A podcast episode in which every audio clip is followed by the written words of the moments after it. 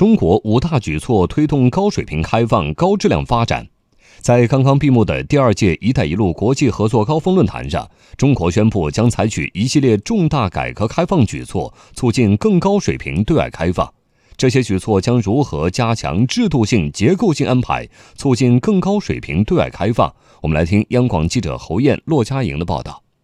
中国提出要更广领域扩大外资市场准入，在已实施准入前国民待遇加负面清单管理模式的基础上，未来将继续大幅缩减负面清单，推动现代服务业、制造业、农业全方位对外开放。中国人民大学重阳金融研究院高级研究员王毅伟指出，中国在更多领域允许外资控股或独资经营，新布局一批自由贸易试验区等等举措，都表明我们在更广领域扩大外资市场准入的。决心，这是因为中国改革开放内在的一个要求，当然也是国际社会的这个期待。同时，也是中国参与全球投资和贸易规则制定的必经的一个选择。我们现在强调准入前国民待遇和负面清单，实际上也是 WTO 改革的一个雏形了。将来很多的可能就按照这个方面来推进的。在更大力度加强知识产权保护国际合作方面，中国提出加强知识产权保护，不仅是维护内外资企业合法权益的需要，更是推进创新型国家建设、推动高质量发展的内在要求。国家知识产权局昨天介绍，目前我国。我已经建立起了一带一路知识产权合作的常态化机制，下一步将推动一带一路知识产权合作进一步走深走实。中国国际经济交流中心首席研究员张燕生说：“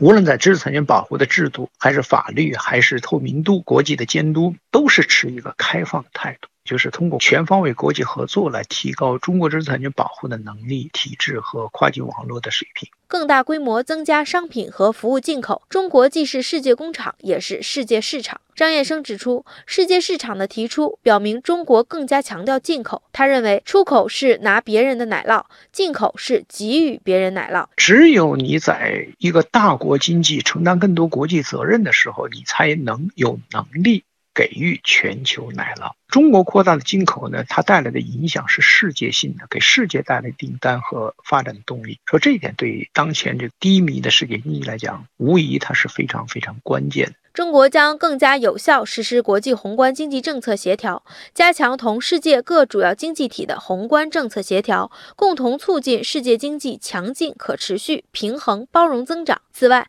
一系列政策还贵在落实落地。在更加重视对外开放政策贯彻落实上，中国提出将高度重视履行同各国达成的多边和双边经贸协议，按照扩大开放的需要修改完善法律法规。北京大学国际关系学院教授翟坤说：“一带一路建设将向高质量发展转变。中国要推动一带一路建设呢，它得跟世界更好的对接，就得加大这个改革开放的力度，扩大外资市场的准入、知识产权的保护等等五个方面。高质量发展，它首先得符合一带一路的这个原则，就是共商共建和共享。第二个呢，更好的标准和理念。那么最后呢，这个美誉度，这也是高质量的一个衡量标准。”